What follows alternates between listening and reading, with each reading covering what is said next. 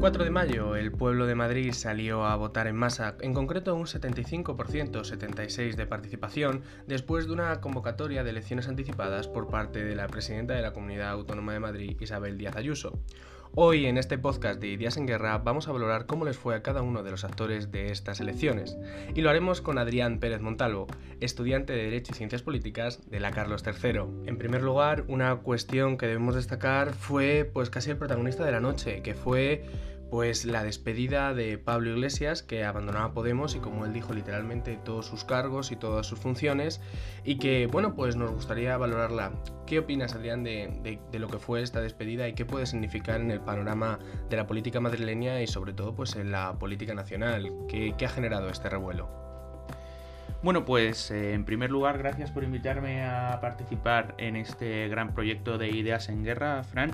Pues la despedida de Pablo Iglesias sin duda significa una nueva era en la, política. Aunque ha dejado una digna sucesora dentro del gobierno, a Yolanda Díaz, se abre una nueva era dentro, dentro del partido, dentro de Podemos, que necesita buscar un nuevo líder o lideresa que sea capaz de recuperar el carisma que Pablo Iglesias ha ido perdiendo en este tiempo y recuperar sus votantes que en parte, como hemos observado en estas últimas elecciones de la Comunidad de Madrid, se han ido hacia su gran rival, Iñigo Errejón, su primera escisión eh, de Podemos. Por tanto, creo que ahí es donde se abre la primera fisura. ¿Quién va a suceder a Pablo Iglesias dentro del partido en la Secretaría General? Bueno, pues a este dato que apuntas sobre que podemos decir que Unidas Podemos en Madrid, aunque ha reforzado sus resultados y los ha incluso aumentado, apuntas de que se han podido ir un gran número de votantes a la formación de Más Madrid, pero también me gustaría preguntarte si crees que varios votantes o un gran número de votantes del Partido Socialista ha podido también decantarse en estas elecciones por Más Madrid, porque como hemos podido ver, eh, Más Madrid se ha convertido en la segunda opción política de la Comunidad Autónoma de Madrid, de las Asamblea y, le ha dado el sorpaso al PSOE. Así que, ¿qué opinas de esto, Adrián? Bien, al dato que apuntaba sobre el sorpaso de, Más Madrid a la candidatura de Ángel Gabilondo, creo que primero deberíamos eh, centrarnos en esta candidatura. ¿Era Ángel Gabilondo el candidato apropiado en unas elecciones tan polarizadas? La estrategia que se seguía desde el partido de una persona centrada, moderada, que pudiese captar los votos de ciudadanos, sí que es probable que haya provocado un, trasvase de votos hacia la opción de Más Madrid, que sin duda se había erigido como esa oposición real durante toda la pandemia a, Díaz Ayuso, a la presidenta de la comunidad. Pero creo que habría que centrarnos también en el electorado que existe en la Comunidad de Madrid. La Comunidad de Madrid, una de las comunidades más jóvenes de, toda España, eh, ¿era Ángel Gabilondo el candidato apropiado para captar los votos de la gente joven? O quizás Mónica García con su campaña haya sido capaz de captar ese voto. En la respuesta a esa pregunta tenemos el porqué del sorpaso de Más Madrid al Partido Socialista. Otra de las cuestiones electorales de la noche fue la desaparición de Ciudadanos del panorama político madrileño, que podemos interpretar de diferentes maneras, pero que una de ellas es como si fueran los preinicios de Ciudadanos al modelo de UPyD y a acabar disolviéndose. ¿Qué opinas de esto, Adrián? Bien, eh, Ciudadanos y su desaparición en la Comunidad de Madrid quizás sí que sea la parte que más repercusión pueda tener a nivel nacional. Ya hemos visto que eh, Unidas Podemos va a tener repercusión a la hora del liderazgo del partido, pero que tampoco podremos encontrar grandes efectos en lo que al grupo parlamentario o la composición del gobierno se refiere. Pero en Ciudadanos sí que podemos observar una tendencia a perder en todas las... Eh, eh, elecciones que estamos observando desde el 10N, a partir del 10N y el descalabro electoral que tuvo, y el liderazgo de Inés Arrimadas sí que se está viendo cuestionado. Creo que ahora la pregunta ya no es tanto si va a pasar como con UPyD y su desaparición, como si vamos a observar en próximas fechas electorales, cuando se convoquen, esa especie de España suma que ya estaban preparando el Partido Popular y Ciudadanos en algunas elecciones, como ocurrió en el País Vasco, y si esa estrategia se va a ligar para siempre también a las elecciones generales, no tanto a la desaparición de Ciudadanos como partido, sino más a una estrategia electoral como ya ocurre con Izquierda Unida y Podemos, que no se nos olvide. Totalmente de acuerdo, Adrián. Yo creo que Ciudadanos en estas elecciones eh, aspiraba a ser un partido residual de, la Asamblea y ni siquiera ha podido llegar al 5%. Destacar cómo Ciudadanos en las anteriores legislaturas había hecho campaña por subir en todas las comunidades autónomas este, este porcentaje, esta barrera electoral del 3 al 5% y que ahora propiamente le ha, bueno, le ha restado y le ha perjudicado a este partido.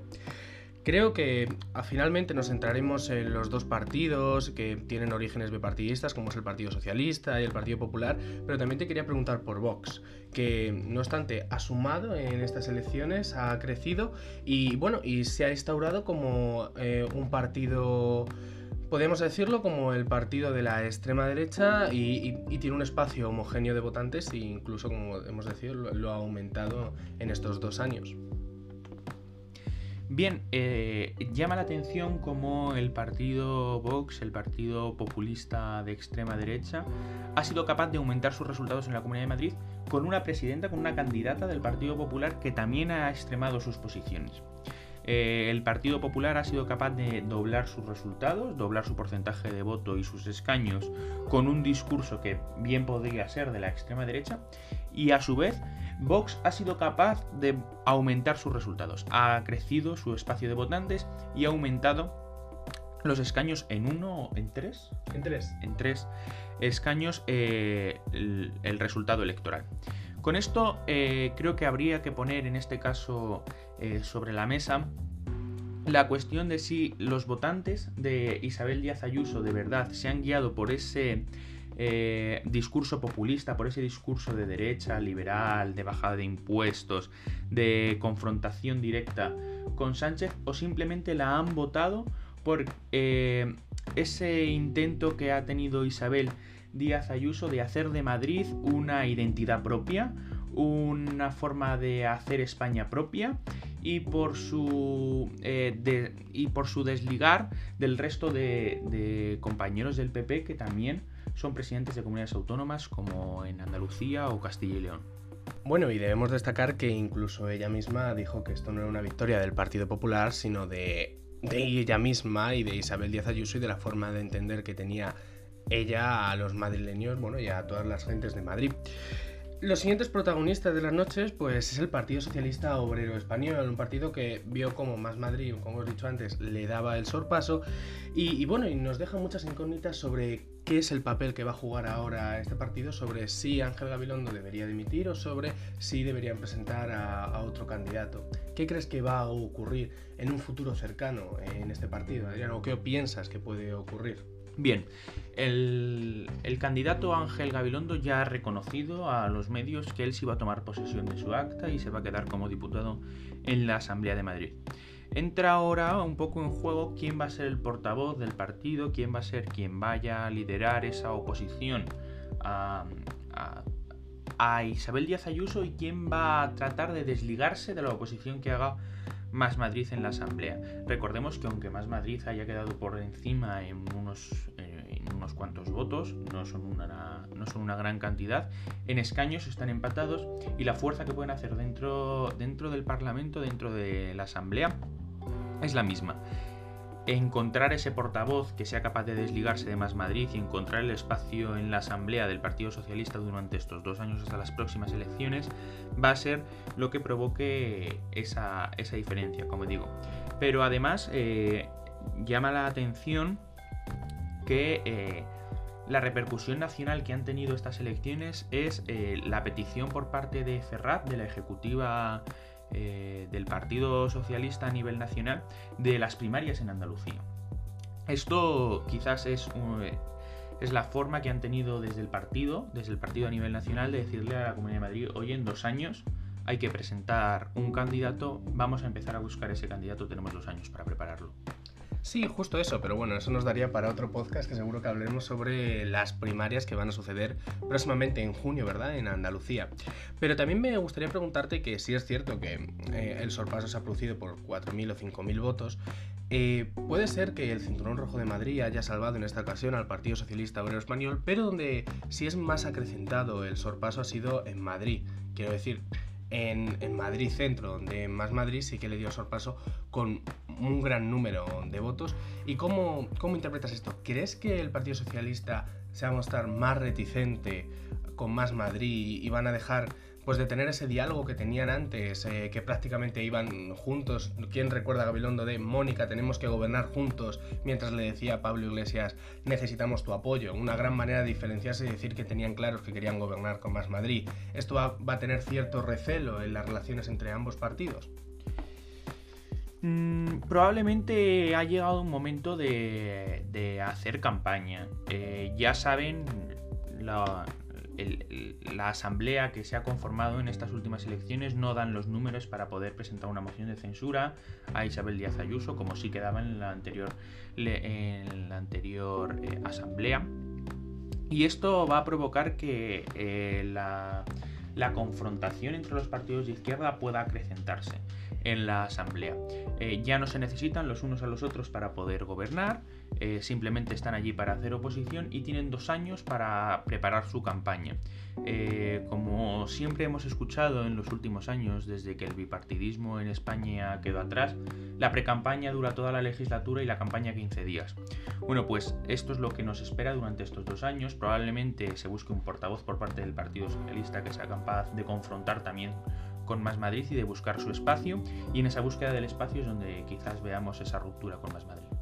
Pues como bien apuntabas, no sabemos quién va a ser el portavoz en la Asamblea de Madrid, pero bueno, algunas voces ya hablaban de Juan Lobato, número 4 de la candidatura y alcalde de Soto del Real, si no me equivoco, y de Hannah Yellow, que bueno, era el número 2 de la candidatura y que creemos que también puede ser una buena candidata para ser portavoz en la Asamblea de Madrid. ¿Cuál crees que va a ser la decisión que va a tomar el Partido Socialista de Madrid? ¿Qué crees que están barajando ahora mismo desde Buen Suceso? Bueno, la verdad que buscar al portavoz va a ser va a ser lo que va a marcar su estrategia. Juan Lobato está muy bien posicionado dentro del partido, es un hombre que habían enviado prácticamente desde, desde Ferraz a esa lista. Pero Hanna ha jugado un, papel muy importante en esta campaña. Recordemos que Ángel Gabilondo y Hanna han hecho la campaña prácticamente juntos y que incluso ha habido actos que, a los que ha asistido la número 2 eh, sola. Pero también encontramos otros grandes posicionados dentro, dentro de esa lista. Quizás eh, ese paso atrás que ha dado Ángel Gabilondo provoque ese posicionamiento del portavoz y quién sabe posible futuro candidato a la Asamblea de Madrid, que recordemos las elecciones son en menos de dos años.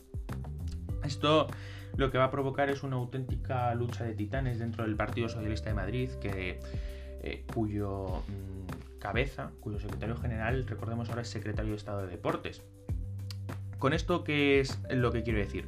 Probablemente vaya a empezar todo un proceso de renovación interno dentro del partido que acabe con un portavoz ahora el 4 o el 8 de junio que se, que se constituye la asamblea. Eh, se nombrará un portavoz, pero probablemente en toda esta renovación que va a sufrir el PSOE de Madrid, muy probablemente después de estos resultados, provoque que acabe habiendo otro completamente distinto. Quisiera poner otro nombre sobre la mesa. Javier Guardiola es un chico joven que ha hecho gran oposición a la Comunidad de Madrid, al gobierno de la Comunidad de Madrid mirando mucho por la juventud y recordemos que en la Comunidad de Madrid el Partido Socialista lo que ha perdido es mucho voto joven a manos de Más Madrid.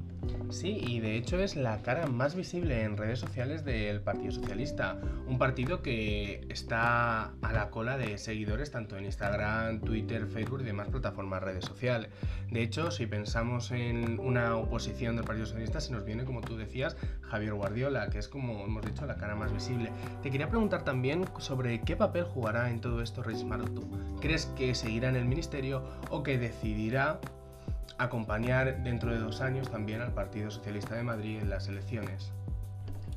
Bueno, sabemos que los gobiernos de coalición duran menos que un gobierno en solitario.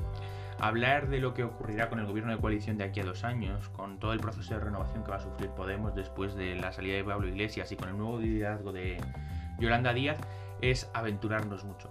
El papel que ha jugado Reyes Marondo en esta campaña era el que le tocaba. Iba a ser la vicepresidencia económica en ese posible gobierno progresista o gobierno de izquierdas en la Comunidad de Madrid y ahora simplemente le toca dar un paso atrás. Un paso atrás, ella va a seguir en su ministerio y de aquí a dos años probablemente sí que acompañará a la candidatura. No, no, creo, que, no creo que renuncie a la Comunidad de Madrid pero no jugará un papel tan importante. Recordemos que jugar este papel a ella, a ella le ha supuesto un gran sacrificio, amenazas con sobres de balas. Un desgaste personal. Efectivamente sin ninguna duda. Esto lo que, lo que nos hace es eh, pensar si de verdad va a haber un abandono de ministerios para irse a la Comunidad de Madrid o simplemente se va a buscar un candidato externo, porque recordemos que muchos hablaban de Margarita Robles como posible candidata a estas, a estas elecciones del pasado 4 de mayo. Bueno, y ya para finalizar nos queda hablar de la protagonista de la noche. Isabel Díaz Ayuso se quedaba a solo cuatro escaños de la mayoría absoluta en la Asamblea de la Comunidad de Madrid. Eh, prácticamente parecía Génova 13 que no había COVID. Tanta campaña utilizando a las víctimas del coronavirus y hablando de ella para acabar prácticamente todos de fiesta, todo el Partido Popular de fiesta sin respetar absolutamente ninguna medida sanitaria. También me gustaría tener en cuenta cómo ciertos cierres perimetrales de diferentes agrupaciones del Partido Popular se vieron saltados, concretamente algunos en Castilla-La Mancha, que bueno, ya existen artículos periodísticos redactando este suceso, algo más que anecdótico. Y bueno, una vez que ya tenemos a Isabel Díaz Ayuso con 65 diputados, y con Vox, que ha dicho que no se va, a abstener, en la primera votación sin pedir nada a cambio, ¿qué crees que va a ocurrir en este horizonte de dos años, en, este nuevo gobierno, pero no tan nuevo porque es la misma presidenta en, la Comunidad de Madrid? El futuro de la Comunidad de Madrid de estos dos años va a pasar por 10 consejerías. Díaz Ayuso ya ha anunciado que va a, a disminuir el número de consejerías de su gobierno y va a buscar a los mejores. Así, así lo ha declarado ella a diversos medios de comunicación. Si bien a mí me gustaría destacar y poner eh, el punto sobre qué va a hacer Díaz Ayuso con aquellos eh, que más le han ayudado en esta pandemia. Eh, el consejero de Sanidad, el Escudero, va a ser el vicepresidente, muy probablemente, iba el número 2 en esa candidatura. Habrá que buscar un nuevo consejero de Sanidad. Hay personas que apuntan hacia Antonio Zapatero, el ex viceconsejero, bueno, actualmente es viceconsejero en funciones de sanidad. Y muy importante sobre esa noche electoral. Eh, Díaz Ayuso se quedó a cinco escaños de la mayoría absoluta y Vox a cuatro escaños de la mayoría absoluta y Vox le ha dado su apoyo a cambio de nada. Nadie, nadie se cree este apoyo a cambio de nada. Hay que elegir al presidente de la Asamblea, hay que elegir a muchos directores generales, viceconsejeros. Presupuestos. Hay que hacer unos presupuestos y llegan los fondos Next Generation de la Unión Europea. Eh, los dos años que quedan hasta las próximas elecciones de la Comunidad de Madrid van a venir marcados por la estrategia de Vox, una estrategia desde fuera del gobierno eh, que le va a permitir sacar adelante sus políticas eh, camufladas eh, a través de políticas del PP. Esto es lo que le espera a la Comunidad de Madrid para esos próximos dos años y a modo de titular, Génova 13 fue una fiesta, pero probablemente para estos dos años, Génova 13 se va a convertir simplemente en el escudo de la ultraderecha en la Comunidad de Madrid. Pues interesante este titular que nos apuntabas, Adrián. Ya para finalizar, muchos politólogos han visto que se está produciendo una serie, y lo han denominado así, catalanización de, pues, de la Comunidad de Madrid y de esta contienda, porque al final la campaña electoral ha sido Ayuso frente a Moncloa. Algunos dicen que es la única que le ha hecho campaña al sanchismo denominado por ellos mismos. ¿Crees que esto ha sido así? ¿Crees que estas, estas elecciones han tenido una relevancia nacional o simplemente es todo humo y lo único que han hecho es mm, mitificar esta batalla que, tenía Ayuso con el gobierno de España?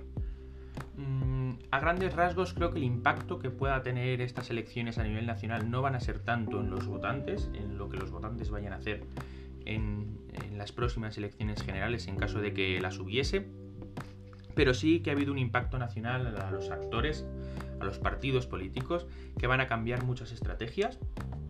Y sí que es cierto que, como ya he apuntado anteriormente, eh, mucha de la. mucha de la explicación a esta victoria tan holgada de Díaz Ayuso puede venir dada por ese fomento del espíritu nacionalista de Madrid, ese eh, en Madrid somos diferentes, en Madrid hacemos las cosas diferentes, en esa libertad de Madrid. Que ese España dentro de España es sin duda una de las cosas que ha marcado la campaña de Díaz Ayuso y probablemente ese fomento. Y sin ninguna duda creo que se está dando una catalanización de Madrid y es Díaz Ayuso la verdadera oposición a Sánchez. Ya lo han reconocido así los votantes, ya lo han reconocido así numerosos expertos y solo nos queda ver cómo esa estrategia del PP nacional eh, se adapta a Ayuso o si Ayuso va a seguir siendo esa... Mm, Ese verso suelto. Dentro del Partido Popular. Bueno, verso suelto, muchas voces ya apuntan de que podría convertirse en la candidata a nivel nacional del Partido Popular contra Pedro Sánchez en las próximas elecciones generales. ¿Crees que esto se podría cumplir o aún es pronto para poder determinarlo? Creo que Pablo Casado ganó unas primarias. Y perdió cinco elecciones. Bueno, pero, pero sin duda es el presidente del mm. Partido Popular y no creo que renuncie a ser candidato porque él también ha estado esta, esta pandemia eh, tratando de hacer esa oposición a Pedro Sánchez, aunque un poco menos fructífera que la de Díaz Ayuso.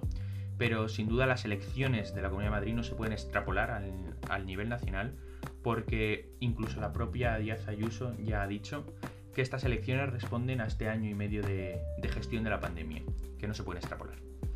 Pues muchísimas gracias, Adrián. Muchas gracias a vosotros. Eh, próximamente tendréis nuevos podcasts de Ideas en Guerra y si os habéis quedado con el mono de seguir hablando de politología, podéis seguirnos en Spotify, así como en Instagram o en Twitter y escuchar otros de nuestros numerosos podcasts. Un saludo a todos.